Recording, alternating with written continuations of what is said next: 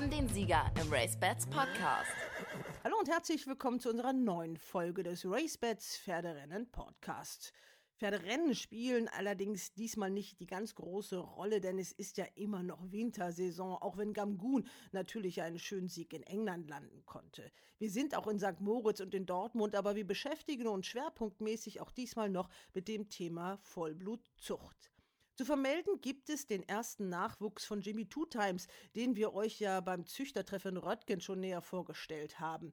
Und der Mitbesitzer Marcel Parkmann freut sich über den jungen Hengst, der im Gestüt Karlshof zur Welt gekommen ist, so sehr, dass er uns gleich 18 Fotos geschickt hat. Wie der Nachwuchs dann heißen wird, wissen wir noch nicht, aber es gab vor geraumer Zeit mal im Racebets Blog einen Artikel über seltsame Pferdenamen. Und da habe ich nur mal aus gutem Grund die Kategorie Tiernamen mir vorgenommen. Da gibt es Pferde, die heißen Hase, süße Maus, Schmetterling, Mops, Angel, Queerfisch, schwarze Katze, Marienkäferchen und Schnabel. Aber ein Pferd ist da nicht aufgeführt. Das heißt nämlich Meerschweinchen. Ein Name aus der Kreativabteilung des Gestüts Girlsdorf. Gehört hat man ihn allerdings kaum, denn die Stute von Araion hat nie eine Rennbahn betreten. Aber jetzt hat sie ein Fohlen von Adlerflug, auch das ist ein junger Hengst, über den sich Günter Schmidt von Taxi for Horses freut. Und er hat aber auch schon bekannt gegeben, nee, mit Meerschweinchen wird der Name dieses Hengstes dann nichts zu tun haben. Also Vorschläge sind da erbeten. Im Podcast der letzten Woche haben wir euch ja den Züchtertreff im Gestüt Röttgen vorgestellt. Diesmal war ich in Westfalen unterwegs im Gestüt Auenquell und habe mich mit Karl-Dieter Ellerbrake unterhalten. Ein Mann, der seit 40 Jahren mit großer Leidenschaft für den Rennsport und die Vollblutzucht lebt.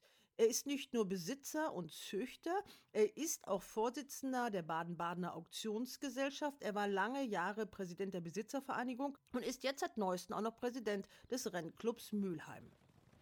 Und das sind die Themen im RaceBets Podcast. Widrige Wetterbedingungen in St. Moritz sorgten für einen nicht ganz so gelungenen Auftakt. Ein Situationsbericht von Christian von der Recke. Das war dann eine Stelle, wo eben Eis war und es war zu gefährlich, die Pferde da drüber galoppieren zu lassen. Und es war so blöd, dass man diese Stelle nicht ausstecken konnte. Also man konnte nicht innen oder außen dran vorbeigehen, sodass man eben kein Rennen um den Zielbogen machen konnte.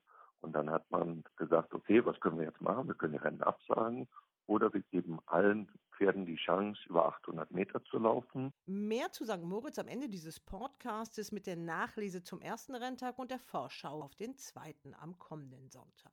Wer sagt, Glück kann man nicht anfassen, hat nie ein Pferd gestreichelt. Wenn es um Pferde geht, wird Karl Dieter Ellerbrake schon mal ein bisschen sentimental. Und das erinnert irgendwie an die Winterreise von Heinrich Heine und seine Verse über die Westfalen. Ich habe sie immer so lieb gehabt, die lieben guten Westfalen, ein Volk so fest, so sicher, so treu, ganz ohne Gleißen und Prahlen. Sie fechten gut, sie trinken gut, und wenn sie die Hand dir reichen zum Freundschaftsbündnis, dann weinen sie sind sentimentale Eichen.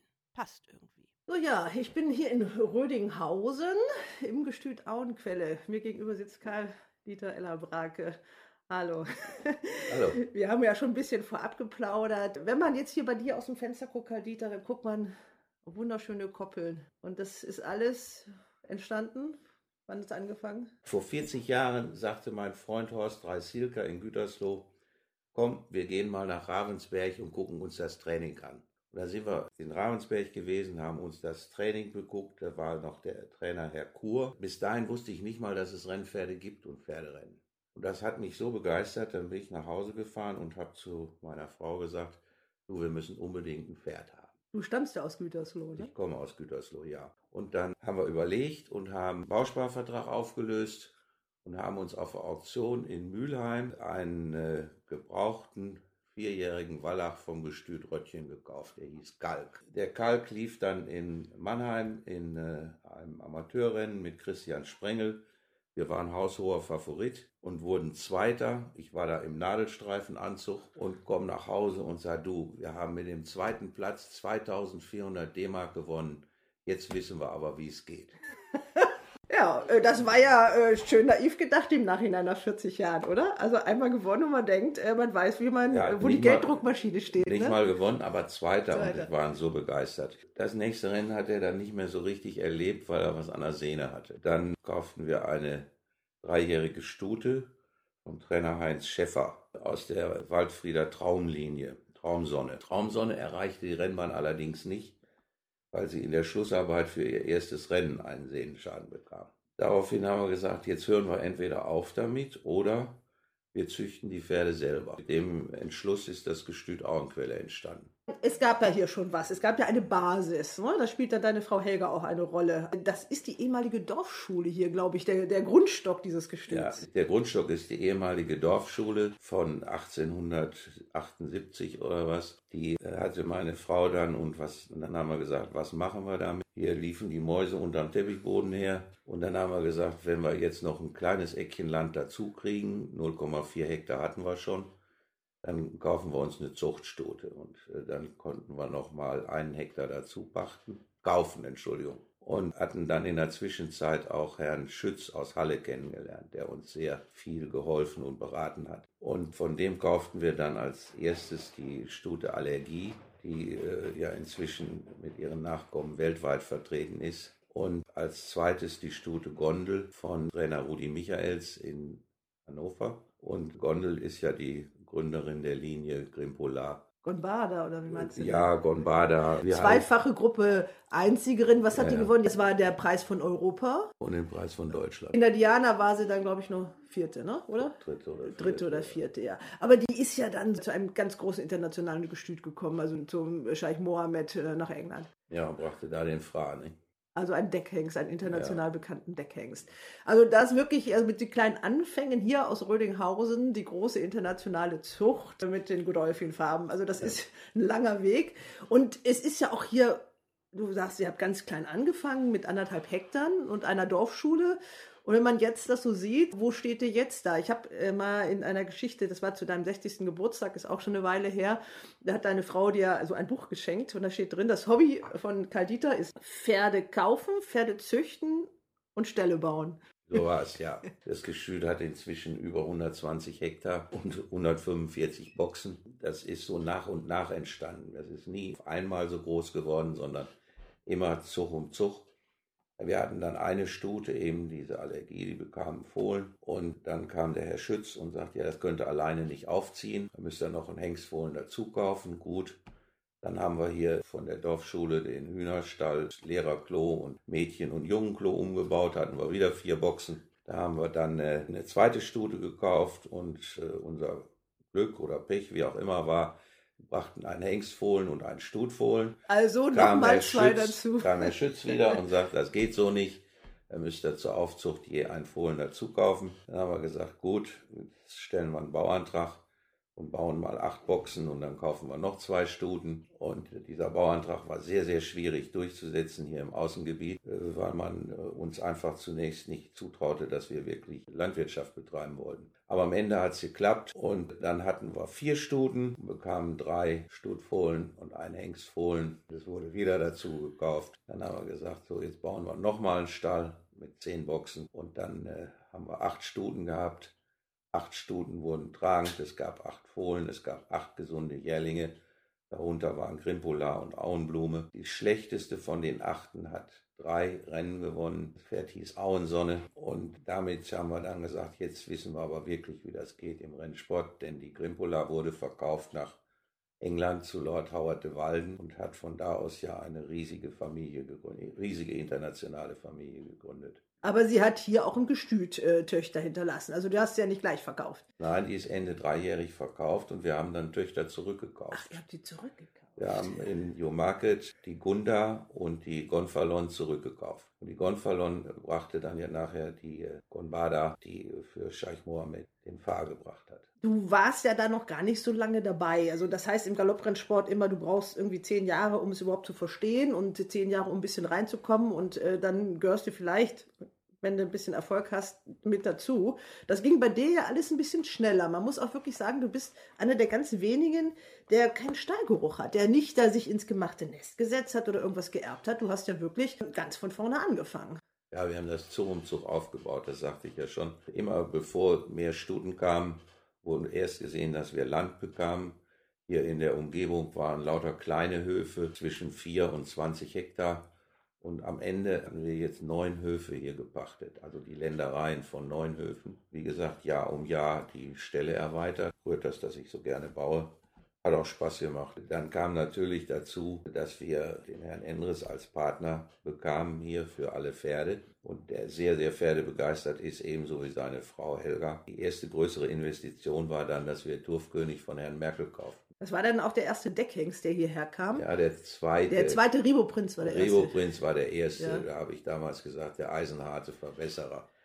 Rigo Prinz war ein Pferd, das einen sehr eigenen Willen hatte und zu der Zeit habe ich noch Pferde selber reingebracht, rausgebracht, reingeholt und auch mit Ribo, Ribo Prinz zum Decken geführt. Und im Nachhinein habe ich immer gesagt, wer mit dem Ribo Prinz umgegangen ist, hat vor keinem anderen Pferd mehr Angst. Äh, dann Turfkönig. Es gibt hier auf eurem Gestüt auch eine Turfkönig-Allee. Was gibt es das entsprechende Straßenschild? Das führt dann hier zu euren Stellen auch. Ja, das war äh, ihm zu Ehren als Andenken, ist logisch. Leider ist er ja sehr früh eingegangen an einem Erdschlag. Der hat nur vier Jahre gedeckt und dann kam Big Shuffle.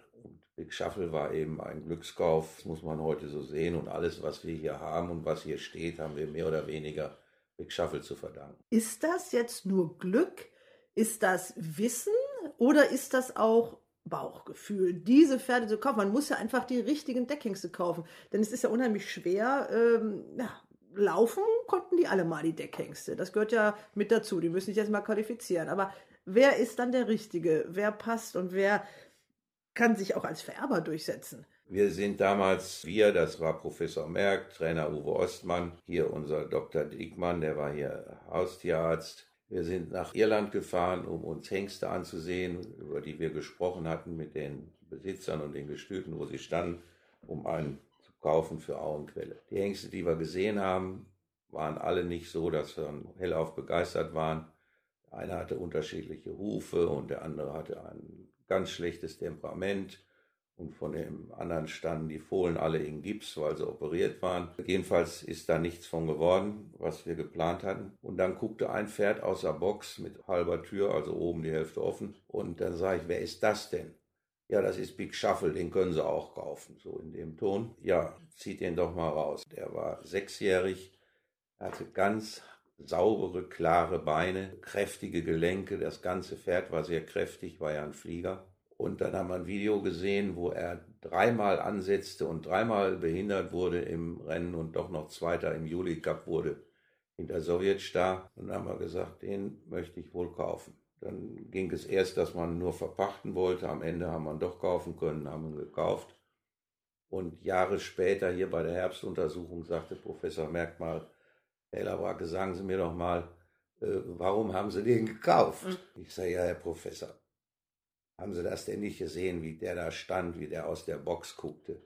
Vollkommen ruhig und so selbstbewusst, ohne jede Aufgeregtheit, aber wie so ein Sir. Ja, sagt er, zeigen Sie mir mal ein Pferd, was so guckt. Ich sage, kann man nicht, das muss man sehen oder nicht.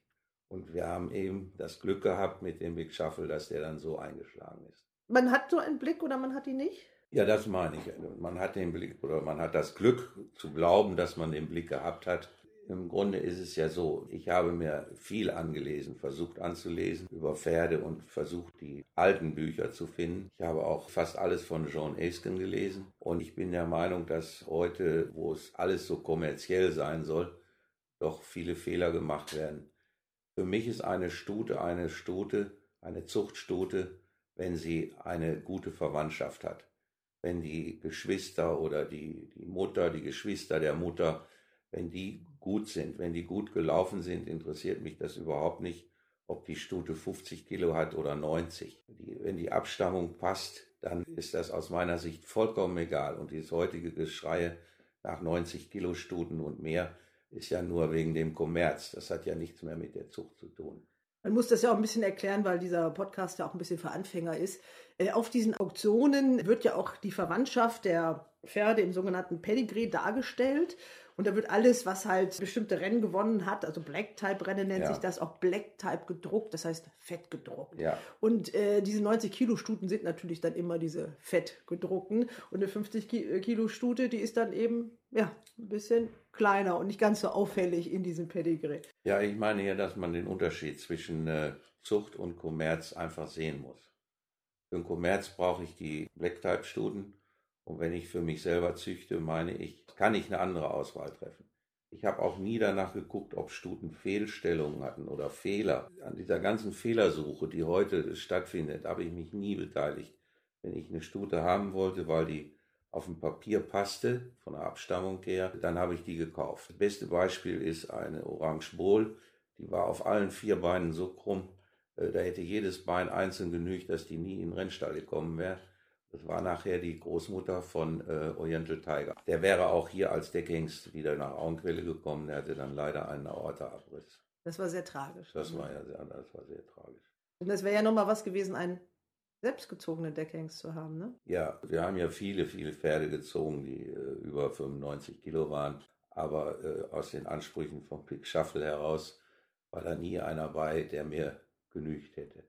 Bei den Hengsten lege ich einen anderen Maßstab an als bei den Stuten. Call Me Big, war das ein Eigengewächs? Ja, das war ein Eigengewächs. Aber das war so, der war zwar auch Deckhengst, aber da ist kaum einer drauf angesprungen. Den hast du nur selber immer genutzt und der hat durchaus ja ein paar erfolgreiche Pferde hervorgebracht. Den Call Me Big, den hatten wir verpachtet. Der hatte zwei Pächter, bevor er hier hinkam. Und dann einmal habe ich ihn gesehen und habe gesagt, du Junge, du hast es besser verdient. Ich verspreche dir jetzt, nächstes Jahr kommst du nach Augenquelle und brauchst nie wieder wegzugehen. Er hat es ja auch hier gut gehabt, war ja ein imposanter Kerl, ne? also ein Riesenfuchs, also Ja. ein richtiger, richtiger Aber- Kavenzmann. Aber eben keiner für kommerzielle Zucht. ne? Aber du hast doch einige Stuten von ihm decken lassen. Ne? Ja, und wir haben ja auch einige gute Produkte gekriegt und äh, auch Rudi Storb hat ja da ein sehr gutes Produkt gezogen.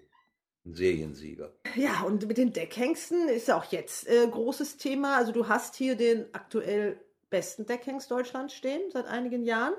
Ähm, das war ja ein Hengst, der hat in Röttgen angefangen. Und dann ist es ja immer so, dass der Zulauf nicht ganz so gut war. Das ist ja so, immer im ersten Jahr kommen sie alle, im zweiten wird es verhaltener, im dritten, da war dann der Besitzer Helmut von Fink auch nicht so ganz glücklich. Und dann kam wir hier nach Auenquelle und hatte dann natürlich das Glück, dass gleich im ersten Jahr der Derby-Sieger Pastorius nämlich von ihm abstammte. Und dann ging das ja hier so richtig los mit Soldier Hollow. Ne? Ja, Soldier Hollow kam hier hin, da war die Deckdachse lag bei 2000 Euro. Hat sich dann hochgesteigert auf, auf die aktuell bekannte Deckdachse. Sagst du nochmal? Ja, äh, im, im 2020 jetzt liegt die bei 22.000 Euro. Es ist ja der einzige Hengst, glaube Ja. ich auch. Ich habe ja mit äh, Dr. Hubert Uphaus gesprochen. Das ist der Leiter der Zuchtabteilung des Direktoriums. Der sagt, wir hatten mal Zeiten, da sind 150 Stuten aus dem Ausland gekommen, um sich von deutschen Hengsten decken zu lassen. Das ist jetzt sehr, sehr reduziert. Und äh, wenn welche aus dem Ausland kommen, das sind ja auch noch so drei, drei Handvoll vielleicht, dann kommen die hier nach Auenquelle oder die kommen vielleicht noch nach Bergheim zum Adlerflug. Und das war es dann eigentlich fast schon, oder? Ja, gut, Hollow hat einen guten Zuspruch aus dem Ausland. Aber wir hatten zwischendurch ja auch noch den Dojen hier, wo ich sehr lange mit Dali gesprochen habe. Über Jahre zog sich das hin, dass ich den gerne haben wollte. Als er dann endlich kam, da hatte Dali die Decktaxe runtergesetzt auf 5000 Euro. Für 5000 Euro kommen keine Stuten von den großen Gestüten. Und damit hat der Hengst das dann schon sehr schwer. Wir haben ihn massiv unterstützt und nach Ablauf der vierjährigen Pachtzeit hatten Dali zurückgenommen, weil er einfach hier in Deutschland zu wenig Stuten bekam. Der Herr Ostmann hat sich dann mal die Mühe gemacht und hat unsere gesamte Stutenherde analysiert und hat mir dann anschließend gesagt, jede, jede deiner Stuten hat mit Dojen ihr bestes Produkt gebracht.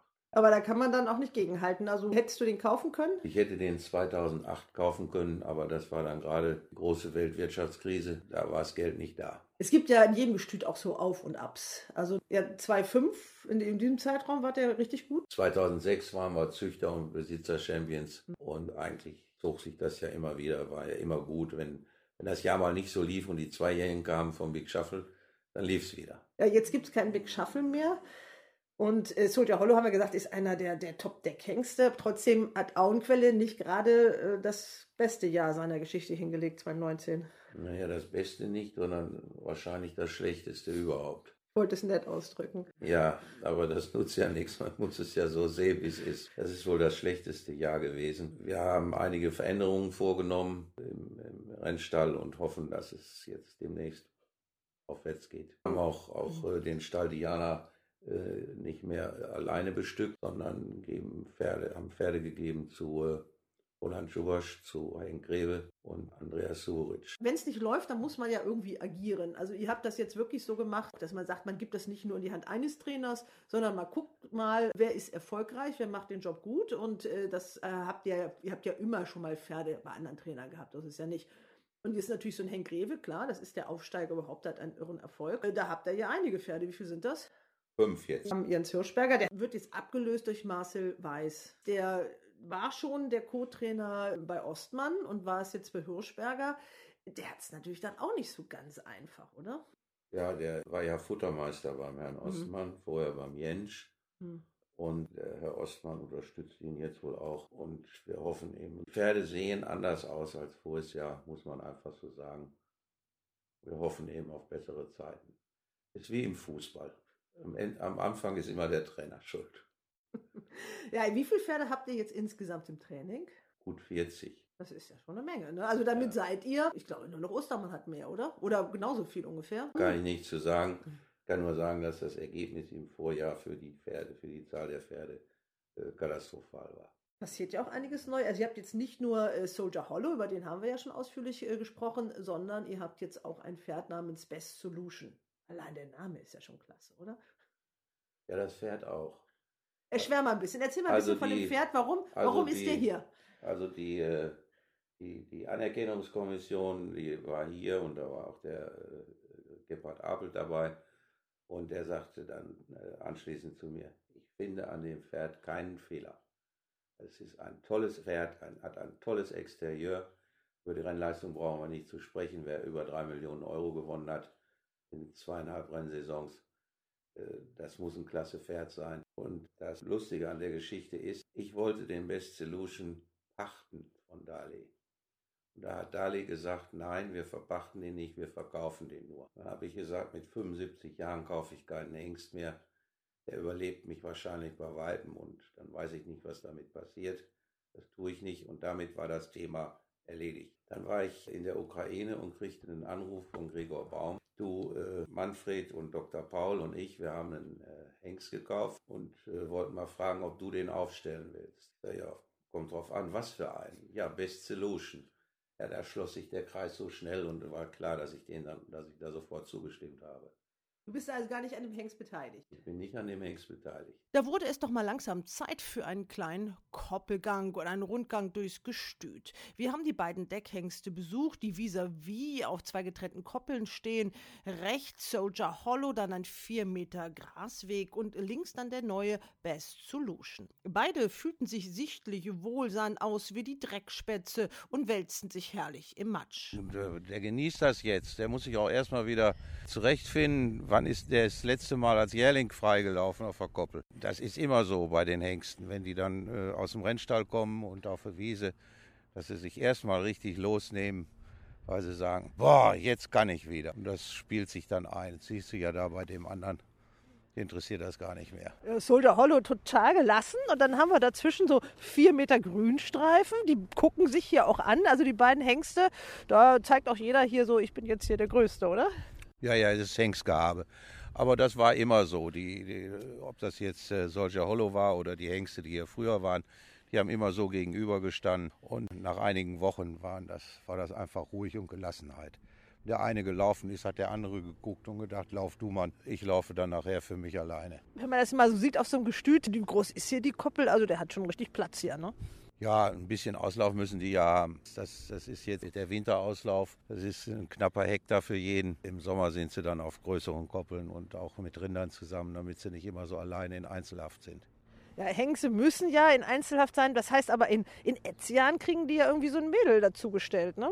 Ja, sicher. Die haben es vielleicht besonders gut, aber in Etzian funktioniert das auch gut. Ich weiß es nicht. Wir haben da keine Erfahrung mit. Wir stellen die im Sommer zu äh, Rindern da ist jeder in so einer Rinderherde. Äh, wenn die ne, dran gewöhnt sind, dann kommen sie morgens auf die Koppel, dann schlafen die Rücken an Rücken. Rind oder Bulle und Hengst liegen Rücken an Rücken und schlafen. Und hier ist es ja auch so, die sind ja nicht alleine, die haben ja wirklich Blickkontakt hier, die beiden Hengste. Ja, einmal das und zum anderen da hinten ist ja auch noch mal eine Koppel mit Pferden. Siehst du, die stehen da hinten. Dann geht der solche Hollow mal hin und lockt sich die da ran, dann begucken sich die und da wird er sich auch noch dran gewöhnen. Und die sind ja auch sehr unterschiedlich. Der eine ist äh, ja nun wesentlich größer als der Soldier Hollow, aber das hat mit der Klasse der Vererbung nichts zu tun. Nicht? Soldier Hollow ist jetzt wirklich nicht das äh, größte Pferd, das muss man sagen. Der Best Solution, was hat der für ein Stockmaß? 1,64. Soldier Hollow hat 1,59. Ja, das wird dann auf jeden Fall eine aufregende neue Decksaison, die da Mitte Februar beginnt für euch, ne? Ja, sicher. Aber wir haben ja oft zwei Hengste hier gehabt und das wird schon gut gehen. Wir sind ja von der Fläche und von der Boxenzahl groß genug. Wir stehen bereit. Wie viele Stuten erwartet ihr dann insgesamt so? Tja, das ist jetzt schon jetzt schwer zu sagen. Im Moment sind es 110 Anmeldungen für beide zusammen. Das ist um diese Jahreszeit sehr viel. Viele äh, sogenannte kleinere Züchter, also die ein, zwei Stuten haben, die buchen ihre Sprünge erst, wenn das Fohlen geboren ist. Und auch große Gestüte. Wir haben bis jetzt die Meldung von einem großen Gestüt für äh, Soldier Hollow. Und das ist aber jedes Jahr so. Für die äh, Jahreszeit jetzt der eine 60, der andere 50 Anmeldungen, das ist unwahrscheinlich viel. Jetzt frage ich mal so ganz naiv, wenn man so Röttgen sieht, da haben die jetzt Produktionist und Milovic also die hätten ja theoretisch auch noch Platz für so ein Best Solution. Ja, aber Warum kommt er dann nach Auenquelle? Dann müsst ihr doch hier was richtig gut machen, oder? Ja, das weiß ich nicht. Vielleicht ist die Meinung, dass wir äh, genügend Stuten akquirieren oder was, das kann ich nicht sagen. Aber man darf doch auch über Milovic und Protektionist äh, nicht den Stab brechen. Sind beides junge Hengste, haben noch keine Produkte auf der Bahn. Da ist doch im Moment noch Abwarten angesagt. Das habe ich ja auch nicht gemeint. Trotzdem hat ja Röttgen so eine Anlage und einen super Deckhengststall. Also so schön wohnt ja, wohnen ja die meisten Menschen nicht, wie die Deckhengste residieren, sage ich mal. Da könnte man denken, das wäre ja auch ein schöner Platz für Best Solution. Aber trotzdem kommt so einer jetzt äh, nach Auenquelle. Aber ihr habt ja auch mit Soldier Hollow bewiesen, dass ihr es könnt. Aber das wird jetzt auch richtig viel Arbeit für euch, oder? Mit zwei so Top-Hengsten. Ja, das ist ja Arbeit, die sind wir gewohnt. Das ist ja nicht das Thema. Wir müssen ja auch ausgelastet sein. Aber dass es eben Best Solution ist, das ist aufgrund dessen, dass ich ihn eigentlich schon haben wollte hier, besonders schön. Ansonsten, in Röttchen haben es die Hengste, die stehen in Mahagoni und Messing und hier stehen sie bei uns, stehen sie in Eisen und äh, Nadelholz. Deine Gestütsleiterin hat ja eben ja schon mal auch reingeguckt. Die Tanja, wie heißt sie mit Nachnamen nochmal? Schrammeck. Schrammeck. Die ist ja auch schon ewig hier, oder? Ja, ich meine, sie wäre über 30 Jahre hier, fast 40 Jahre. Die ist mit zwölf Jahren hier hingekommen. Mit zwölf Jahren hat sie nachmittags nach der Schule Zeitungen ausgefahren. Und dann äh, haben wir sie, irgendwie sind wir mal ins Gespräch gekommen. Da hat sie gesagt, oder kann ich am Wochenende auch hier ein bisschen helfen? Und gesagt, kannst du gerne. Dann ist sie nach der Schule hier hingekommen, hat ihre Lehre gemacht hat als jüngste damals in Deutschland ihre Meisterprüfung bestanden mit Auszeichnung. Ja, und ist bis heute hier. Und die Hengste, da sind ihre Jungs. Der Big Shuffle, der konnte, wer weiß wie weit weg stehen, acht Hektar Koppel und am anderen Ende, wenn Tanja kam und auf zwei Fingern pfiff, kam der angetrabt und hielt seinen Kopf dahin und fertig war's. Ja, Mitarbeiter sind wichtig. Sehr wichtig. Das A und O, ne? Wie viel habt ihr hier? 16. Aber 16, das ist trotzdem für das, was hier dann hier läuft, den Umschwung, den ihr habt. Wie viele Stuten kommen dann hier so? Also auch zum Decken, da ist ja, ja in den nächsten Monaten jetzt richtig was los. Da ist in den nächsten Monaten Leben, aber es hat sich doch heute viel mit Walk-In ergeben oder ergibt sich viel mit Walk-In, dass die Stuten so lange im Gestüt bleiben, wie das vor 30 Jahren waren, dass die kamen, dann rund drei Monate standen und wieder abgeholt wurden. Das gibt es ja kaum noch. Walk-in müssen wir auch erklären. Das heißt, da kommen die Besitzer mit den Stuten oder ein Transporteur mit den Stuten, genau dann, wenn sie empfangsbereit sind, so ungefähr. Ja. Und äh, dann sind die hier, werden gedeckt und dann eigentlich fast wieder gleich mit nach Hause Und genommen. fahren gleich wieder mit nach Hause. Aber das haben wir ja auch schon mehr erklärt. Das ist ja diese Besonderheit überhaupt in der Vollblutzucht, dass es immer noch diesen Natursprung gibt. Das ist erstmal wirklich die Voraussetzung für ein Vollblutpferd und das ist ja auch so ein bisschen die natürliche Zuchtauswahl mit. Man will also jetzt nicht irgendwie wie in der Warmblutzucht, wo der Samen da hin und her geschickt wird. Das ist hier schon noch ein bisschen anders. Ne? Ja, nun, das ist in der Vollblutzucht eben das, was die Natur will oder Natur äh, vor, vorgibt. Wenn ich Samenportionen rumschicke, das ist ja wieder, hat wieder nichts, aus meiner Sicht, nichts mit reiner Zucht zu tun. Das ist wieder Kommerz. Ne? Dann hätten wir zum Beispiel ja noch die Monsuns, die neuen. Ist dann eben so, wenn ein Hengst, ja, und welche wenn? Dann, wenn ein Hengst tot ist, dann ist eben dann, da gibt es keine Nachkommen mehr. Von dem, das ist in der Warmblutzucht anders. Ja, aber wo kämen dann die jungen Hengste her? Wo hätten die eine Chance, wenn sie noch auf wie viele Jahre hinaus den eingefrorenen Samen von den alten Heroen benutzen könnten? Es muss doch immer weitergehen und äh, die Zucht darf auch nicht zu einseitig werden. Sicherlich kann man mal eine Inzucht machen und äh, es funktioniert auch. Aber wenn die Pferde gesund und hart und fruchtbar sein sollen, dann ist eine ständige Inzucht sicherlich nicht gut. Sind die deutschen Deckhengste, all das, was du eben gesagt hast, wenn man sich mal die Derby-Sieger der letzten Jahre anschaut, da war Pastorius ja wirklich der letzte Gruppe 1-Sieger im Ausland, der ein Gruppe 1-Rennen in Frankreich gewonnen hat. Dann war es nochmal Windstoß, der hat, glaube ich, den Preis von Europa gewonnen, aber danach dann auch nichts mehr. Der Nachwuchs aus Deutschland von den Deckhengsten, da würde man sich doch wünschen, dass die doch ein bisschen mehr Härte und Stehvermögen gezeigt hätten, auch auf der Rennbahn, oder?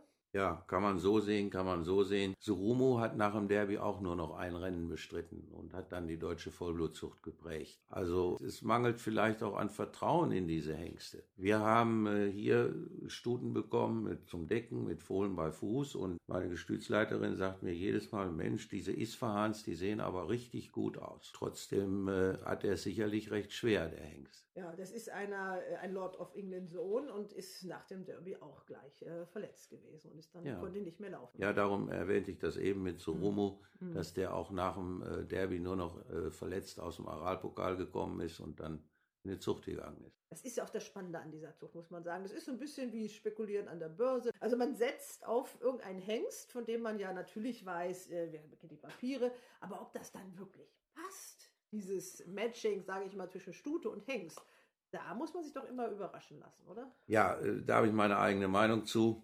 Welche denn? Äh, wenn, ich, wenn ich heute eine Stute mit einem Hengst paare und bekomme ein gutes Pferd, ein überdurchschnittliches Pferd, dann wiederhole ich die Paarung, wer weiß wie oft. Und wenn der erste nicht schnell läuft und, und eben ein langsamer Bursche ist, dann sage ich, die Paarung hat nicht gepasst. Ich meine, ich, ich kenne ja auch die Deckpläne von dir. Dass eine Stute erstmal dreimal von dem gleichen Hengst gedeckt wird, weil erst dann weiß man ja, was das erste Produkt auf der Bahn zeigt. Oder viermal sogar, ne? Dann weiß man ja dann, okay, die können laufen oder nicht. Ich bin eben der Meinung, man kann nicht sagen, nach einem Produkt, auch wenn es schnell läuft, die Paarung hat gepasst. Oder wenn das erste langsam läuft, die Paarung hat nicht gepasst. Man muss dieser Paarung mehr Chancen geben. Für mich war so ein prägendes Beispiel damals Villette und Vivi. Vivi gewann den Aralpokal und ihre rechte Schwester Villette konnte keine 56 Kilo im Ausgleich 4. Die gute Zuchtstute nachher war die Villette. Die hat unter anderem den Viv Argent gebracht. Und die Vivi hat überhaupt nichts auf die Beine gebracht in der Zucht. Also die ganze Zucht ist wie ein Lotteriespiel. Es ist. Man muss Glück haben. Wenn das nicht so wäre, ja, wie wollten wir denn gegen die Großen in der Welt in der Zucht ankommen? Ginge doch gar nicht. Würde doch keiner mehr züchten. Es ist ein Lotteriespiel. Und der Jährling ist eigentlich aus meiner Sicht, wenn wir das jetzt etwas salopp sagen, das Los in diesem Spiel. Sie haben einen Jährling oder sie kaufen einen Jährling und nehmen an der großen Lotterie der Pferderennen teil. Kommen wir mal gleich zum ganz anderen Thema. Da sind wir nämlich bei der Baden-Badener Auktionsgesellschaft. Das äh, Los wird ja praktisch, das heißt dann Lot, um, und es taucht dann im Auktionsring auf. Und zwar in dem Auktionsring, den du aufgebaut hast. Also Bauen ist so deine Leidenschaft. Ne? Die Auktionshalle der Baden-Badener Auktionsgesellschaft in Iffezheimer Baden-Baden, das geht auch auf dein Konto, oder? Ja, das ist so. Damals, als ich die äh, BBAG übernehmen musste oder sollte und habe von Ferdi Leisten, der das aus gesundheitlichen Gründen nicht mehr konnte, wollten alle da unten eine Halle bauen, aber es kam nicht zustande, weil zu Anfang die äh, Planungen zu teuer waren und auch die Anteilseichner der BBAG nicht bereit waren, entsprechende Gelder da reinzuschießen zusätzlich. Wir haben dann eine neue Planung gemacht, die auch vorsah, dass gar kein Geld reingeschossen werden musste, ohne dass wir irgendwelche Gebühren damals verändert haben, erhöht haben oder irgendjemand etwas zusätzlich zahlen musste. Und wir haben in die ganze Anlage da unten gut 6 Millionen Euro investiert. Die sind abgezahlt bis auf 500.000 Euro. Ich habe gesagt, wenn die Mitglieder mich wählen, mache ich das so lange, bis wir schuldenfrei sind. Ist also abzusehen, wann sie mich da alle los sind. Ja, du bist seitdem, also der, ist das dann auch Präsident oder wie nennt sich das? das der Vorsitzende, der, das ist ja ein e.V., ne? Der Ja. Baden-Badener Auktionsgesellschaft e.V. Da ist der Standard ja sehr viel höher geworden. Also früher waren die Auktionen zum Teil draußen, ganz als es anfing. War es im Führing noch auf der Rennbahn oder wo haben sie das gemacht? Vor der Waage, im Absattelring. Und jetzt diese Auktionshalle und auch diese ganze Standanlage mit deinen Lieblingsfarben, also sag mal, wie die sind. ganz klar, also gelb magst du Gelb. gerne. Gelb, ja genau. Helle, fröhliche Farben. Ja, gelb und weiß, das Und, grü- und grüne Dächer. genau, das sieht man auch äh, hier auf dem Gestüt noch weniger, aber in deinem Wohnhaus sieht man das. Also Ja. das ist auch also wirklich äh, sonnengelb und erstrahlt da. Die Hat- Welfenfarben. Die Welfenfarben. Hat auch Big Shuffle mitgebaut, das Haus, ne? Das, ja, das haben wir Big Shuffle zu verdanken, klar. Ihr habt jetzt äh, bei der letzten BBAG Jährlingsauktion einen Rekord gehabt, ne? Ja, es war die zweitbeste Auktion, die wir bis jetzt hatten. Einmal waren wir noch stärker. Aber als wir anfingen, hieß es immer, wir müssen Käufer suchen, wir müssen Käufer finden. Jeder sprach nur davon, dass wir Käufer für die Pferde finden müssen. Ich habe dann irgendwann mal gesagt, Kinder, das ist nicht richtig, wir müssen Verkäufer finden. Wenn wir gute Pferde haben, kommen die Käufer von alleine. Und das ist auch heute noch gültig, absolut aus meiner Sicht. Das Angebot muss stimmen, dann läuft so eine Auktion. Jetzt habt ihr ja verschiedene Auktionen. Ihr habt drei verschiedene Auktionen. Die Jährlingsauktion mit dem qualitativ höchsten Angebot läuft ja gut. Die anderen Auktionen zum Teil weniger. Also kleine Züchter kriegen ihre Pferde da oft nicht verkauft und da fehlen, ja, das ist die Frage, stimmt das Angebot nicht oder fehlen dann doch wirklich die potenziellen Besitzer? Dann wiederum fragt man sich, warum sollen die dann so ein Pferd auch unbedingt kaufen? Man will ja dann auch Erfolg haben. Also ist ein bisschen schwierig. Also die Frühjahrsauktion und die Herbstauktion sind Serviceauktionen für die deutschen Besitzer und die deutschen Züchter. Das hat äh, mit Geschäft für uns nichts zu tun. Wir sind froh, wenn wir diese beiden Auktionen immer so plus minus null über die Runde bekommen. Im Frühjahr ist es ja noch so, dass da auch die Rennställe etwas gestärkt werden durch die Bries ab. Und im Herbst ist es ja doch immer eine Auktion, wo man sich von Pferden trennt, die man im nächsten Jahr nicht mit ins nächste Jahr mit im Rennstall nehmen möchte. Was aber nicht heißt, dass man nicht da auch gute Pferde kaufen kann. Also man kann es nicht oft genug erwähnen, dass zum Beispiel die Frühjahrsauktion erstmal nochmal anfangen. Eine Dane Dream wurde auf einer Frühjahrsauktion verkauft. Ja, nun, gerade Dendrim ist ja das beste Beispiel. Alle Experten, die Experten sind und alle, die gerne Experten wären, waren ja da. Jeder hätte sie kaufen können. Und mit Mühe und Not hat sie dann wohl 9.500 Euro erreicht und das war's. Und ist ich sag damit- mal das so muss- viel zu ja. meiner Meinung über die Experten. Ja, man muss es hier nochmal auch erwähnen, für die, die nicht so drin sind, sie ist damit Deutschlands gewinnreichstes Rennpferd geworden oder das in Deutschland trainierte gewinnreichste Rennpferd. Karl Jörg würde mich sofort widersprechen, da gibt es nicht einen Pakistan-Star, der ist, äh, wo ist er, in Dubai, der hat glaube ich jetzt noch ein bisschen mehr gewonnen, das ist ein aber die ist hier in Deutschland trainiert worden von Peter Schurgen, hat den Prix de l'Arc de Triomphe gewonnen und die King George und das sind die beiden mitwichtigsten Rennen der Welt. Renom- mit die renommiertesten Rennen der Welt und gezogen vom Gestüt Brümmerhof. Und dann sind wir wieder dabei, die deutsche Zucht ist doch was wert. Ja, natürlich ist sie was wert, aber trotzdem die letzten Jahre, wir machen ja bei Turf Times immer so eine Liste am Ende des Jahres, wo wir alle Black-Type-Sieger in Deutschland auflisten und alle Black-Type-Sieger, alle deutschen Black-Type-Sieger im Ausland. Und letztere Liste wird immer kleiner in den letzten Jahren. Also da hatten wir wirklich äh, früher, wie gesagt, das waren die großen Gruppe 1 Erfolge in den großen Rennen in Frankreich und in England.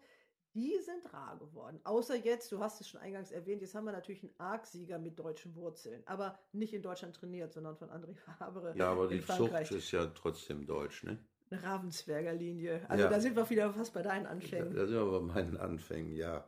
Ich habe immer gerne versucht, eine Ravensberger Stute zu haben aus der W-Linie. Ich hatte eine, war leider keine Leuchte in der Zucht. Windbüchse hieß die und war eine Halbschwester von Windwurf. Aber diese Ravensberger W-Linie und die ehemalige Iserländer M-Linie, das sind beides so Linien, wo ich immer noch wieder gucke, ob ich mal eine passende Stute finde. Wie gesagt, da muss man natürlich auch, wie heißt das immer so schön? Geduld, Geld, Glück. Glück. Ist so. Also du hast ja auch das Glück, dass der Peter Michael Endres hier mitmacht und äh, ich glaube, dich aber trotzdem auch so machen lässt. Oder mischt er sich irgendwelche. Jetzt kommt deine Frau hier gerade rein. Halb zwei bin ich noch da. Ich gucke mal. Tschüss. ja, deine Frau muss los. Wir sollen essen gehen. Das mit dem Essen gehen, das machen wir dann auch, denn Landluft macht hungrig. In der Küche treffen wir dann das gesamte Team. Alle Mitarbeiter, auch zwei Hufschmiede, die vor Ort waren, sitzen mit am Tisch. Anschließend wandern wir noch ein bisschen durchs Gestüt. Die ersten Boxen, Kaldita, sind hier entstanden. Irgendwie war das das Lehrerklo oder das Mädchenklo und dann habt ihr da die ersten Boxen mitgebaut, ne? Wo, Das Mädchenklo, das Jungenklo, das Lehrerklo und der Hühnerstall. Wo ist das jetzt hier? Das ist da hinten, wo wir eben durchgekommen sind. Direkt hinter der äh, Tür zum Wohnhaus. Und jetzt gehen wir hier weiter und hier sind jetzt äh, die Mutterstuten untergebracht. Und hier gibt es erstmal Möhren. Oh, aber jede Menge, ne? Wie viel Kilo sind das? Ja, da, jedes Pferd kriegt ungefähr fünf Kilo am Tag und du siehst ja, die werden ein bisschen gereinigt. Die werden nicht nur gereinigt hier, die, die werden klein geraspelt und klein geschnitten und sauber gemacht. Das ist ja hier vom Allerfeinsten. Dann kannst du eine Möhrensuppe für Menschen draus machen. ne? Ja, kannst du machen, aber es muss ja ein bisschen ordentlich sein. Und die tragenden Stuten, äh, da schneiden wir die, die äh, äh, grünen Köpfe ab. Und was dann über ist am Ende ans Abfall, das fressen die Rinder. So, jetzt stehen wir hier vor der Box. Da steht jetzt Best Solution drauf. Und da war vorher ein ganz anderer Prominenter drin, ne? Ja, das ist die ehemalige Box vom Big Shuffle. Und äh, danach war Doyen in der Box. Und Soldier Hollow, genau, der steht gegenüber. Der hat den direkten Ausgang nach draußen, ne? Jawohl, der geht von da aus direkt auf seine Wiese. Und die Katze da, die schwarz-weiß, haben die auch alle Namen? Namen haben die, aber ich weiß die nicht. Aber wenn du so einen großen Stall hast, brauchst du auch viel Katzen. Zehn bis zwölf Katzen sind hier immer. Sonst breiten sich andere Tiere aus, die du nicht haben willst. So, jetzt wird es hier auch ein bisschen laut. Das ist der Laubsauger hier. Ihr macht hier schon für Samstag alles schön, alles picobello. Nee, das machen wir jeden Tag so. Das muss jeden Tag ein bisschen ordentlich sein. Man hat das Gefühl, aber das Personal, die wissen hier schon genau, was sie tun sollen. Das läuft hier alles, oder? Ja, das müssen sie ja auch. Die sind, sind lange hier, wir haben wenig Fluktuation und hier weiß jeder, was er machen soll und das klappt schon. Das ist deine Gestütsleiterin, ne? Ja, hallo Tanja, wir haben schon gesagt, du hier Zeitung austragen warst. Du bist hier mal zum Gestüt gekommen, oder? Ja, genau. Da war ich zwölf und dann mit 13 habe ich hier mein Schülerpraktikum gemacht. Und ja, nach dem Schülerpraktikum bin ich dann letztendlich in der Ausbildung hier gelandet. Zwei Jahre später, das war 1986. Ja, Ausbildung gemacht, ein Jahr unterwegs gewesen, wiedergekommen und ja, nach zwei, drei Jahren dann den Meister gemacht und anschließend weiter hier gearbeitet. Also das ganze Berufsleben hier. Jetzt hat der Chef erstmal den Laubsauger ausgekriegt, damit wir ein bisschen Ruhe haben. Ja, also hier äh, das Füttern, das ist immer noch deine Angelegenheit hier, ne? Ja, die will ich mir eigentlich auch nicht nehmen lassen, nein. Tanja ist keine Mitarbeiterin, Tanja gehört zum Gestüt. Ist fester Bestandteil. Sie haben auch wirklich viel zusammen erlebt, oder ihr habt viel zusammen erlebt. Jetzt auch die Deckhengste, da gibt es ja so ein paar, die dir, glaube ich, auch besonders ans Herz gewachsen sind. Ne? Ja, sicher. Also den ersten, den ich hier kannte, das war der Ribbo-Prinz. Da habe ich immer gedacht, als kleines Mädchen habe ich immer gedacht, ach, die behandeln den nicht richtig, wenn der beißt, dann passt da irgendwas nicht. Aber er war wirklich so bissig und auch ich kam da nicht groß weiter mit. Und dann kam der Schaffel.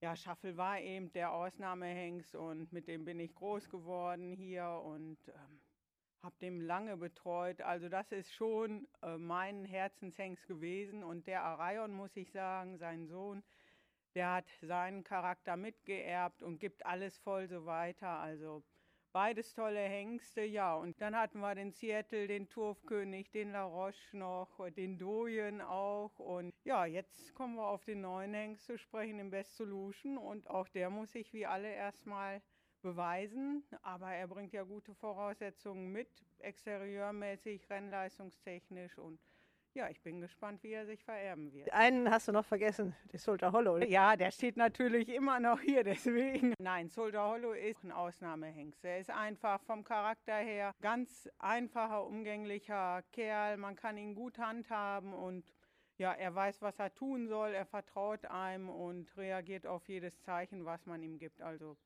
nee, Hut ab vor dem Hengst. Auch wie bei Schaffel genau dasselbe. Tolle Hengste, ja. Karl-Dieter Ellerbrack hat eben äh, was über dich gesagt. Wie ist er denn so als Chef? Ja, als Chef früher, wo er noch, früher, wo Jetzt geht er erstmal weg.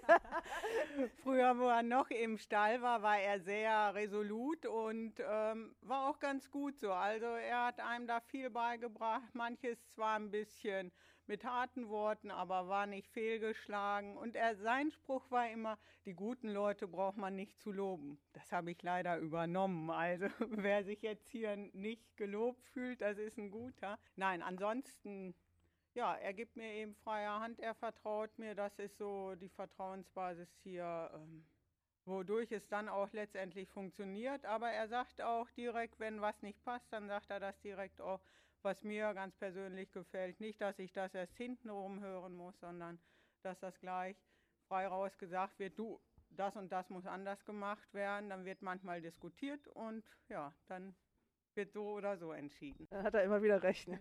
Meistens schon, doch, ja. Ungern, ne? ja. Ungern, ne? Das Gestüt Auenquelle, da muss man auch noch mal sagen, warum das so heißt. Warum hat das diesen Namen bekommen? Hier auf der ersten Koppel, die wir haben, das ist die da unten runter geht.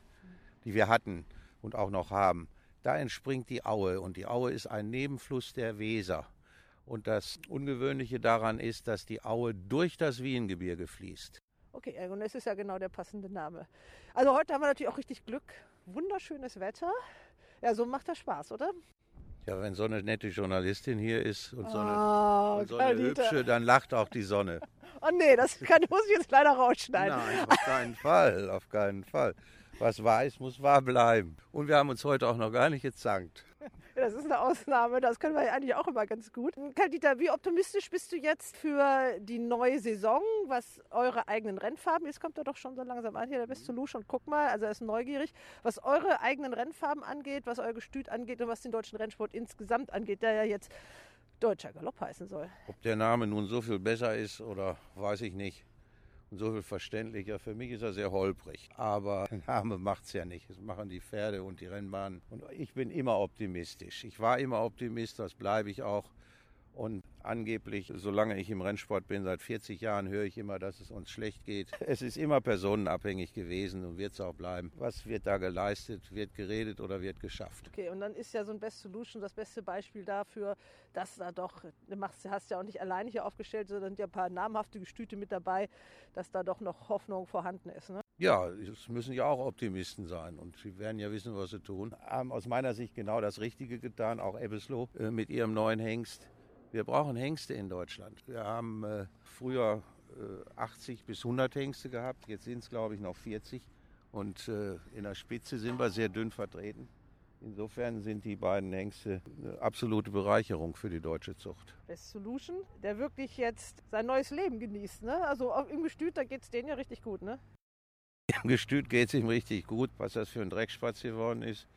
Aber wenn sie sich so wälzen, dann äh, fühlen sie sich wohl und dann sind sie gesund. Da hinten auf der Koppel, das hast du eben gerade gesagt, wer steht da?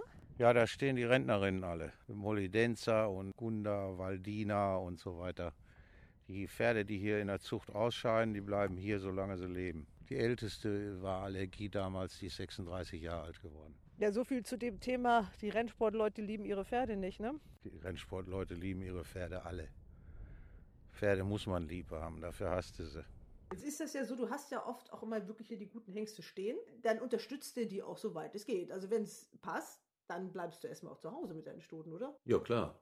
Das haben wir mit Big Shuffle gemacht, mit Mhm. Dorien gemacht, das haben wir mit Soldier Hollow gemacht, das werden wir jetzt auch mit Best Solution machen. Der Soldier Hollow kriegt 10 Stuten und äh, der Best Solution kriegt auch 10 Stuten von Augenquelle. Deswegen ist der Deckplan dann schon so ein bisschen überschaubarer, weil du gar nicht so viel zu anderen Hengsten reist. Wie viele Zuchtstuten habt ihr noch hier im Gestüt? Ja, 36 eigene. Mehr als Fairhof jetzt hat, ne? Verhof, die stocken auf und Haben Dann- jetzt aber erstmal verkauft. dann werden wieder welche verkauft und dann wird wieder aufgestockt. Ich hoffe auch, dass es diesmal so ist. dass Dr. Jakob sich dann überlegt, dass er doch ein paar Stuten mehr braucht. Wir haben jetzt über die BWAG geredet. Das ist ja nun ein großer Schwerpunkt deiner beruflichen Laufbahn auch. Aber dass du mal Präsident der Besitzervereinigung warst, das ist ja auch schon länger her. Eigentlich hast du dich aus diesem Geschäft, dass du sagst, ich bin da an entscheidender Stelle im Verband tätig, daraus hast du dich eigentlich zurückgezogen. Aber so ganz klappt es auch immer noch nicht, oder? Ja gut, irgendwann ist ja so, dass da die Jüngeren auch an müssen, nicht? Und im Augenblick ist ja ein bisschen, wie soll man sagen, geht ein bisschen turbulent zu im Rennsport und haben mich einige Mitglieder der Besitzervereinigung gebeten, mich nochmal ein bisschen zu engagieren. Aber ich hoffe, dass das jetzt kurzfristig wieder endet. Aber im Mülheimer ähm, Rennverein, das heißt, ist ja nicht immer Mülheimer Rennverein, Club. sondern heißt Rennclub Mülheim. Also der musste ja umbenannt werden, weil äh, der Vorgängerverein war, also sagen wir es mal kurz, ja, pleite. Ja. Und hatte nicht mehr die handelnden Personen, die das, die das irgendwie äh, aus dem, hätten aus dem Sumpf ziehen können oder auch sogar wollen. Und dann bist du angetreten, aber nicht ganz alleine. Da hast du ja so eine Riege gefunden, so ein paar Mitstreiter und ihr habt äh, diesem Rennverein wieder neues Leben eingehaucht. Ja, das muss man einfach genauso sagen, Sie das jetzt gesagt haben. Wir sind beim Du. Äh, Du hast mir das Du angeboten. Du das jetzt, ja, ich wollte. Nein, nein, wir sind ja beim Du die ganze Gut. Zeit. Also es ist genauso, wie du mir das, äh, wie du das jetzt gerade gesagt hast. Es ist eine absolut tolle Mannschaft, die da in Mülheim äh, sich zusammengefunden hat, um den Rennclub ans Leben zu bringen und die Rennbahn zu erhalten. So ist es richtig. Die da beteiligten Personen, der Herr Bierkemper, der Herr Krüger, der Herr Bergmann, der Herr Meier und Günter Gudert, Das ist einfach eine Mannschaft, die, die will das, die macht das, da wird nicht viel geredet, da wird gemacht. Und das ist ja eigentlich immer das gewesen, wo ich auch Wert drauf gelegt habe. Nicht so viel Kürren, mehr Mürren. So sagt man das hier in Westfalen. Also nicht so viel reden, mehr tun. Aber äh, das heißt aber auch ein bisschen in die Tasche gehen, denn so ganz umsonst gibt es das ja alles nicht. Also das sind ja auch alle Herren, die auch bereit sind, ein bisschen Geld mitzubringen.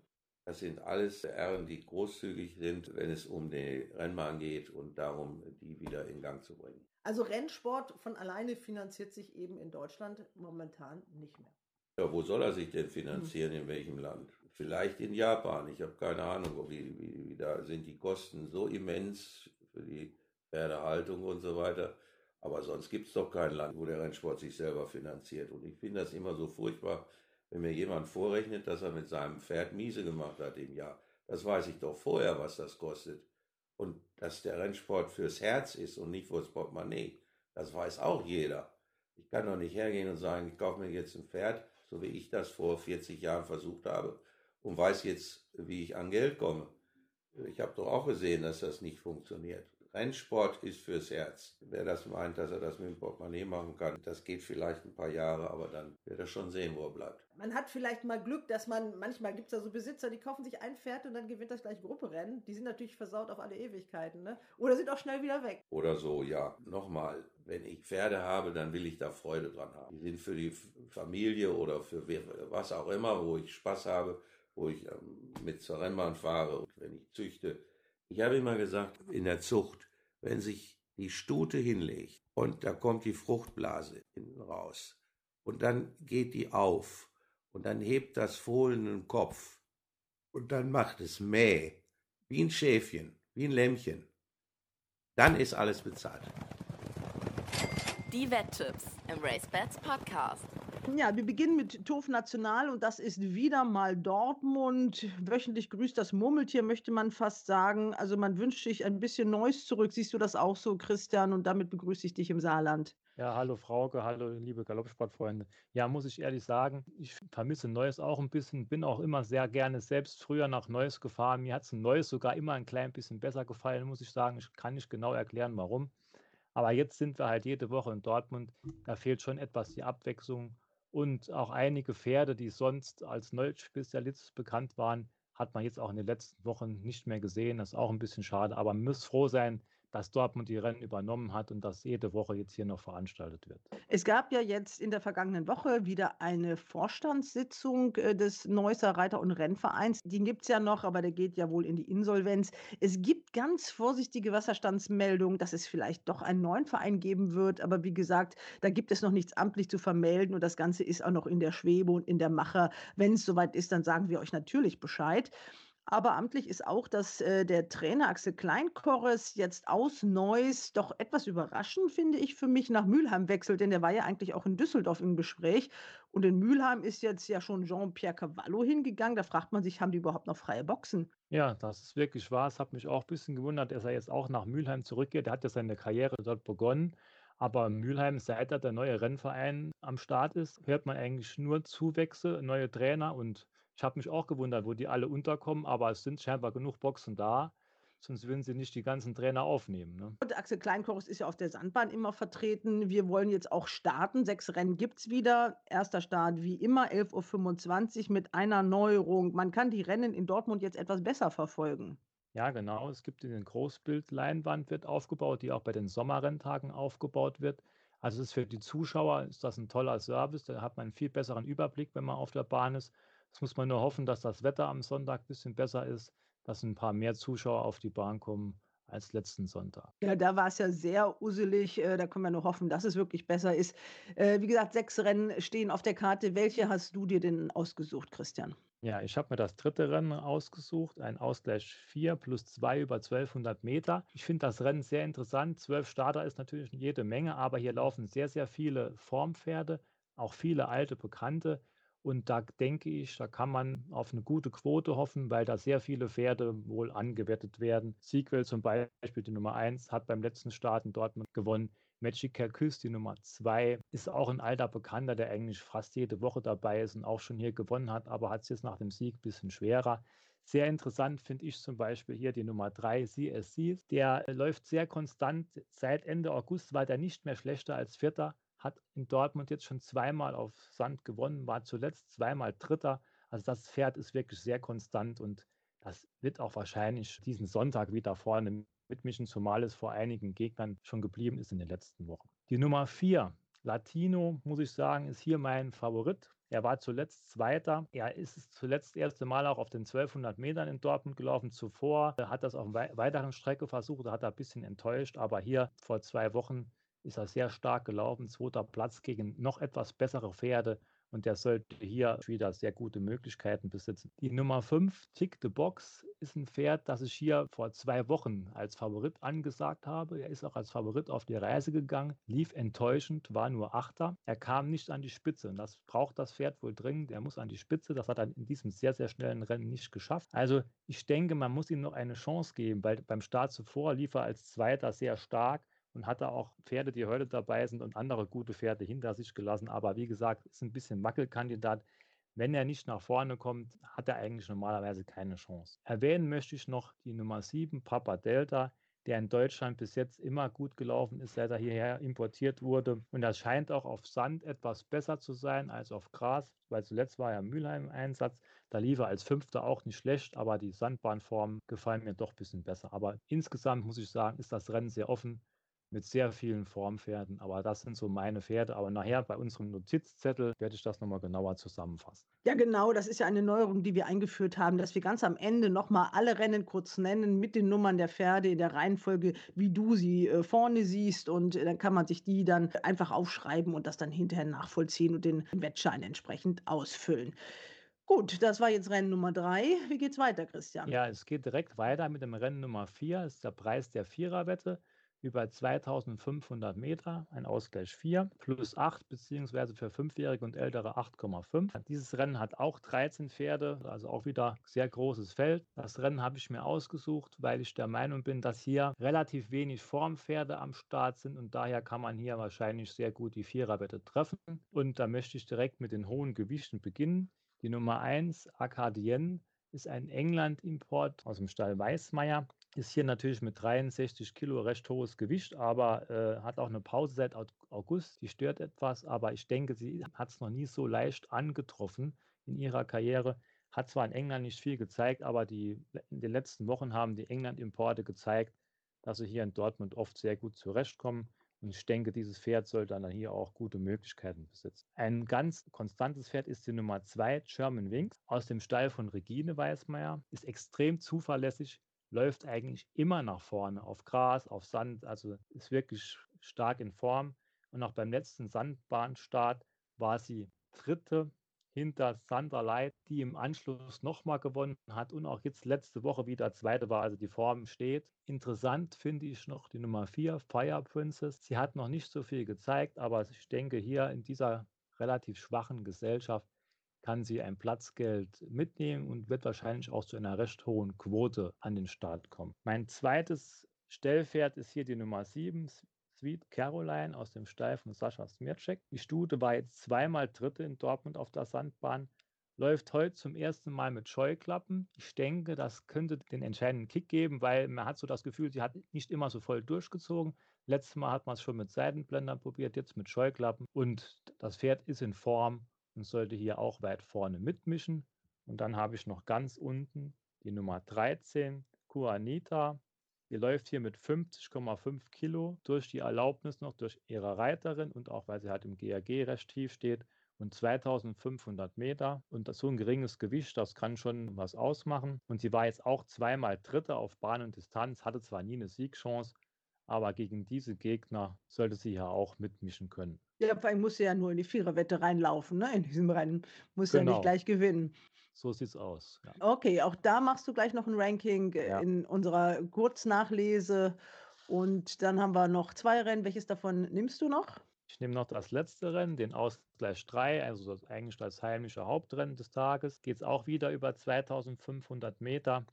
Hier laufen auch einige alte Bekannte mit, zum Beispiel die Nummer 1 Stevens Queen aus dem Quartier von Christian Freier von der Recke, der hier beim letzten Start überlegen gewonnen hat. Der läuft aber jetzt hier mit 65 Kilo, also das ist, finde ich, über 2500 Meter ist das schon einiges. Aber er hat natürlich das letzte Mal auch sehr, sehr leicht gewonnen, muss man dazu sagen. Aber ich denke, die Gegner sind heute ein bisschen stärker als beim letzten Mal, aber trotzdem kann das Pferd natürlich hier mitmischen. Sehr interessant finde ich die Nummer 2 Kenny, der zuletzt ein Verkaufsrennen hier in sehr schöner Manier gewonnen hat. Er ist ein bisschen schwerfälliges Pferd, muss am Schluss ein bisschen angeschoben werden, hat dann aber in der Zielgerade schön angepackt und war deutlich vor Mut. Und er kommt aus einer Sandbahnfamilie, zum Beispiel Knockout ist vielleicht manchen Rennsportfreunden noch bekannt. Der war ja auch ein sehr gutes Sandbahnpferd. Das ist ein Bruder von Kenny. Also die Nummer 2, Kenny, sollte hier sehr gute Möglichkeiten besitzen. Ebenso finde ich sehr interessant aus dem Quartier von Axel Kleinchores, über den wir eben ja schon gesprochen haben, American Prince, die Nummer 5. Er kommt zwar jetzt aus einer kleinen Pause, aber auch er ist nach Abstammung ein Sandbahnspezialist. Viele Brüder von ihm oder auch Geschwister von ihm haben auf Sand gewonnen. Seine Mutter war ein gutes Sandbahnpferd, aber auch Gras genauso gut. Also ich denke, der kann hier auch direkt trotz der kleinen Pause mitmischen. Noch zu erwähnen ist die Nummer 7, Irish Poseidon, der hier am Montag, äh, am Sonntag, Entschuldigung, äh, am Schluss angeschossen kam auf kürzerer Distanz und nur ganz knapp unterlegen war mit Maxim Pecheur am Sattel. Der sollte hier auch Möglichkeiten besitzen. Bisschen Sorge habe ich natürlich die Startfolge jetzt von Sonntag auf Sonntag und die 2500 Meter ist natürlich wieder deutlich weiter. Aber wenn das einigermaßen klappt, sollte auch er hier mitmischen können. Und aufgrund des Gewichts muss man noch die Nummer 8 Galado erwähnen. Der läuft hier mit 49,5 Kilo. Und auch Helen Böhler, die Amateurreiterin, hat sich in den letzten Wochen schon öfter hervorgetan, schöne Ritte gezeigt. Und der Wallach war hier letztens Zweiter in Dortmund, lief davor, aber muss ich dazu sagen, zweimal nicht so besonders gut. Ja, und kommt extra aus München angereist. Das macht man ja auch nicht einfach so. Genau, das stimmt. Eigentlich ein kleiner Hinweis, ja. Ja. Gut, Christian, jetzt fasst du das bitte noch mal kurz zusammen für unseren Genau. Notizzettel mit den entsprechenden Nummern. Also du hast angefangen mit dem dritten Rennen, das ist dann 300 und dann nennst du dann die dazugehörige Startnummer noch des Pferdes. Genau, also drittes Rennen 304 vor der 303 und der 305.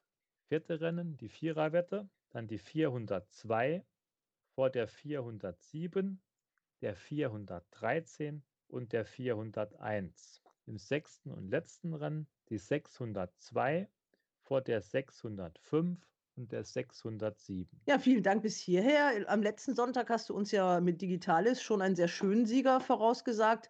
Der hat, glaube ich, wie war das, 7,4 zu 1 gezahlt. Also da hat sich doch die Wette richtig gelohnt. Ja, das stimmt. Die Festkurswetter, die konnten morgens, glaube ich, wenn ich mich täusche, sogar noch 10 für 1 bekommen, wenn also jemand Mumm auf das Pferd hatte. Aber es hat wirklich gut geklappt. Die 5 Kilo Erlaubnis von Amina Matoni, toller Ritt von ihr, muss man sagen. Das war eine gute Sache. Okay, ja, dann bedanke ich mich nach Queersheet, äh, Christian, und hoffe, dass auch diesmal wieder so ein schöner Tipp wie Digitalis dabei ist. Genau, das wäre eine gute Sache. Tschüss. Tschüss. Ja, und wir machen jetzt hier weiter mit St. Moritz. Wir haben auch in Dortmund schon über das Wetter gesprochen. Das war ja sehr uselig am letzten Sonntag. Ähnlich sah es in St. Moritz aus, sodass die Rennen gar nicht wie geplant durchgeführt werden konnten. Aber dazu spreche ich mit Christian von der Recke, der uns erklärt, warum das so war und was da passiert ist. Die Rennbahn war präpariert und es war auch alles soweit in Ordnung. Und dann gab es eine Kommission, eine Rennbahnkommission und da wurde ich dazu gerufen. Und dann wurde festgestellt, dass hinterm Ziel eine Stelle war, wo es Wasser gab und dieses Wasser war in der Nacht gefroren. Und das war dann eine Stelle, wo eben Eis war. Und es war zu gefährlich, die Pferde da drüber galoppieren zu lassen. Und es war so blöd, dass man diese Stelle nicht ausstecken konnte. Also man konnte nicht innen oder außen dran vorbeigehen, sodass man eben kein Rennen um den Zielbogen machen konnte. Und dann hat man gesagt, okay, was können wir jetzt machen? Wir können die Rennen absagen oder wir geben allen Pferden die Chance, über 800 Meter zu laufen. Die Pferde konnten am Renntag kostenlos rausgehen, also man hätte kein Nenngeld bezahlen müssen.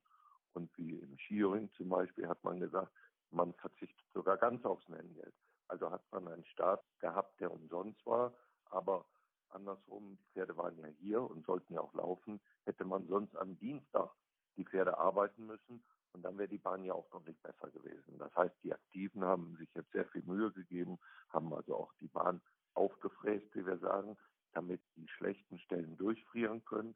Und dann werden sie morgen mit äh, Kunstschnee wieder zugemacht und dann hat man eine gleichmäßig schöne Bahn. Und dadurch, dass wir jetzt nachts zweistellige Minustemperaturen haben, sieht es auch so aus, als wenn wir am Sonntag einen Renntag haben, der auch über die volle Distanz geht. Das müssen wir vielleicht auch noch so ein bisschen näher erklären, weil in den sozialen Medien wird ja immer sofort spekuliert, wie gefährlich das da wäre. Und dann wurde sogar gemutmaßt, mein Gott, ist der See überhaupt tief genug gefroren oder sowas. Also diese Gemüter kannst du beruhigen. Das kann ich sagen, das hat damit nichts zu tun. Der See ist auf jeden Fall tief genug gefroren.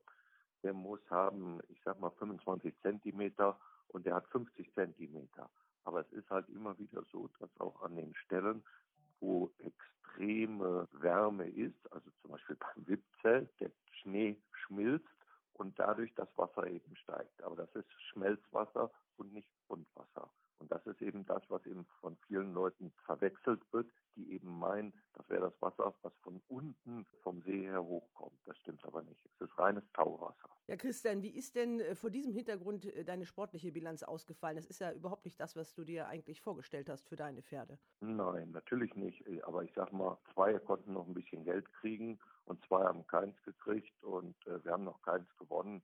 Also insofern ist die Ausbeute noch nicht top, aber es gibt auch schlimmere Sachen. Alle Pferde sind gesund und können jetzt dieses Wochenende, habe ich fünf Starter und dann können sie das ja wieder gut machen und es hat ihnen ja nicht geschadet. Und sie sind jetzt mehr oder weniger zehn Tage hier, haben sich gut eingelebt, sind frisch und munter, haben den Vorteil der Höhenluft und dann sehen wir mal, was passiert. Ja, der Trainer äh, hat sich sogar selbst in den Sattel geschwungen. Das ist doch bei dir nicht die Regel. Nein, wir haben also hier die Möglichkeit, dass wir auch in den Wald gehen können, was den Pferden sehr viel Spaß macht, weil es so bergauf und bergunter geht. Und da fehlte halt ein Reiter und dann habe ich das mitgemacht. Aber so, dass ich jetzt auf der, auf der Bahn reite oder sowas, das mache. und du hast es überlebt. Dafür haben wir Haley Turner engagiert, die macht das besser als ich. Haley Moore, die macht das besser als ich. okay, Chris, dann gucken wir mal voraus jetzt auf den kommenden Sonntag. Fangen wir mal mit dem Skiküring an. Der Wettbewerb beginnt dann ja eigentlich auch erst. Also das zählte, war ja gar nicht äh, in der Wertung, sondern da saßen dann doch wieder Reiter drauf. Weil die die nicht hätten anhalten können, sagen wir mal, besagten Stelle, hat man gesagt, okay, wir setzen Reiter drauf, gleiches Gewicht für alle und das Rennen wird also auch beim Sieger nirgendwo als äh, Punkt gewertet. Ja, also geht es dann ganz neu los. Das kann natürlich bei dann nur zwei Rennen in der Endwertung ein bisschen knifflig werden. Jetzt sind es die gleichen Pferde wie bei der ersten Ausschreibung und deine beiden sind weiterhin gut drauf. Richtig, und die weitere Distanz wird denen natürlich entgegenkommen und das mit dem Skiering auch. Und da warten wir mal ab. Aber ich meine, das ist so eine offene Sache, da kann keiner was zu sagen. Jeder ist optimistisch, sonst wird er ja nicht ins Skiering gehen, sondern ins normale Rennen. Und auch so Leute wie äh, Peter Schirgen oder Miro Weiß, die wissen schon, was für Pferde sie brauchen und welche Pferde sie dafür nehmen. Und das wird schon eine spannende Angelegenheit. Ja, die amtierende Skikönigin ist sie doch, ne? Die Valeria Hollinger, oder? Ja, ja, ja. Und die hat ja jetzt für, vom Peter nach dem Pech von Usbekia ein gutes Pferd. Und dann sehen wir halt, wie das ausgeht. Ne? Das ist Taron, heißt der. Der hat jetzt auch dieses Flachrennen gewonnen. Und deine Pferde, da sollten wir den Namen vielleicht auch noch mal nennen. Wo sind die denn gewesen? Sag mal, in diesem Vorlauf. Bahama Moon, der war letzten Start Zweiter in Dortmund gewesen und war jetzt auch wieder Zweiter gewesen zu dem besagten Taron. Und das zweite Pferd ist Box Office. Der ist mehr ein Hindernispferd. Dem waren natürlich die 800 Meter ein bisschen kurz. Aber der hat gut Luft geholt. Der hatte auch eine Pause seit Bad Harzburg. Und das hat ihm gut getan. Ja, dann hast du noch den Richelieu. Den wolltest du eigentlich in Richtung großer Preis ein bisschen antesten, oder wie? Ja, gut, aber ich habe natürlich auch gesagt, dem fehlt auch jetzt, wie man, wenn man das Starterfeld sieht, mit einem GAG von 63 Kilo ein bisschen Klasse. Ähm, da man aber erstmal nennen muss, um zu entscheiden, ob man läuft, hatten wir die Nennung abgegeben. Und der hat jetzt hier noch zwei kleinere Rennen, was auch dann seiner Klasse entspricht. Und der Besitzer hat mit Melodino noch ein in meinen Augen besseres Pferd, der hier gut gearbeitet hat, der auch am Sonntag läuft. Und dann hat er einen Starter einen großen Preis und das reicht dann noch. Der Richelieu, der läuft jetzt in einem äh, kleinen Altersgewichtsrennen über 1600 Meter. Richtig, und der Melodino in einem kleinen Altersgewichtsrennen über 1800 Meter. Und kann man die wetten?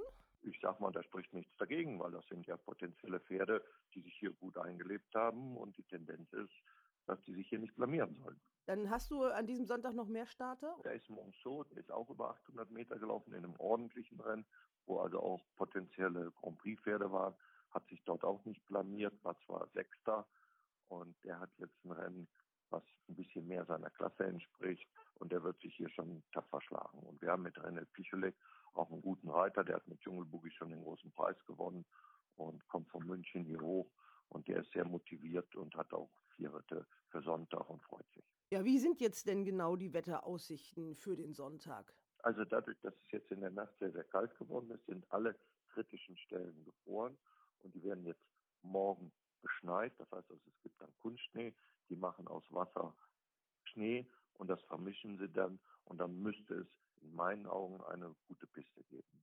Aber man muss das eben hier immer von Tag zu Tag neu prüfen, weil man ja immer nie weiß, wie die Nacht ist. Aber die Nächte sind im Moment sehr, sehr kalt, minus 14. Und das ist auch das, was die wichtigste Voraussetzung für, für eine gute Rennpiste ist. Und soll sich denn die Sonne auch mal blicken lassen? Tagsüber ist die Sonne draußen und äh, da ist es wunderschön. Ich war gestern auf Skifahren und das war herrlich. Also äh, das ist also für den Trainer optimal. Kälte in der Nacht und dann äh, Sonne am Tag, dass er ein bisschen was vom Urlaub hat. Ja, Christian, dann äh, verbindest du ja das äh, Angenehme mit dem Nützlichen. Dann wünsche ich dir noch so eine schöne Kombination aus Urlaub und erfolgreichen Pferderennen. Das hoffe ich auch und dann sprechen wir uns. Gruß, Frauke. Ja, tschüss nach St. Moritz. Tschüss. Ja, und damit sind wir auch am Ende unseres Podcastes angekommen. In der nächsten Woche haben wir dann die ausführliche Vorschau für den 81. Großen Preis von St. Moritz, der mit 111.111 Schweizer Franken dotiert ist. Bis dahin eine schöne Zeit. Hals und Bein. Bis zum nächsten Race Bats Podcast.